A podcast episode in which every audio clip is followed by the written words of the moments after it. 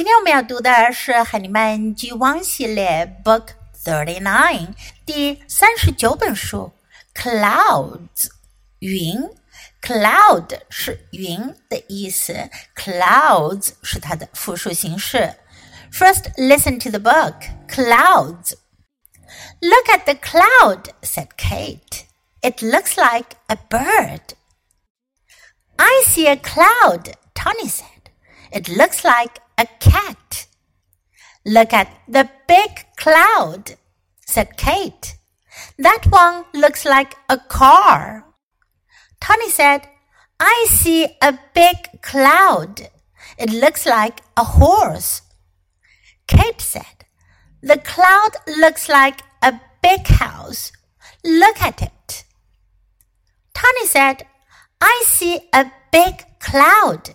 It looks like a rabbit. Kate said, Look, the big cloud looks like a hat. Look at the cloud, said Tony. It looks like my bear. 这本书的书名叫《Clouds》，是用的复数形式。如果我们指一朵云、一片云，就用它的单数形式 cloud。Look at the cloud，这里用到我们之前学到过的一个句型 look at。It looks like 是我们今天要学到的新句型。It looks like 它看上去像。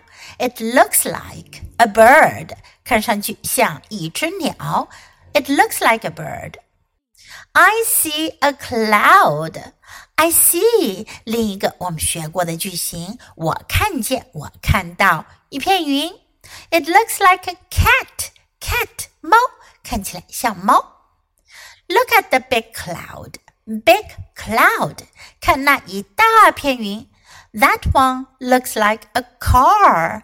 那朵云看上去像 car，像汽车。 I see a big cloud. 我也看到一大朵云。It looks like a horse. 看起来像一匹 horse 马 horse. The cloud looks like a big house. 那朵云看上去像一栋大大的房子 house 房子 big house 大房子。Look at it. I see a big cloud. 我看到了 a big cloud. It looks like a rabbit。这回云像什么呢？Rabbit，兔子。Kate said, "Look, the big cloud looks like a hat." 那朵大大的云看上去像 hat 帽子。Look at the cloud," said Tony. "It looks like my bear." Bear 熊，它看起来像我的熊。Okay, now let's read the book together, sentence by sentence. Please read aloud.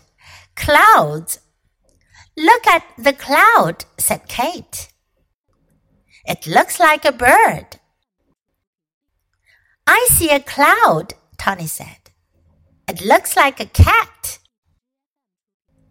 Look at the big cloud, said Kate. That one looks like a car.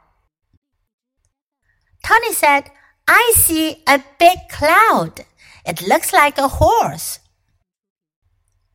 Kate said, The cloud looks like a big house. Look at it.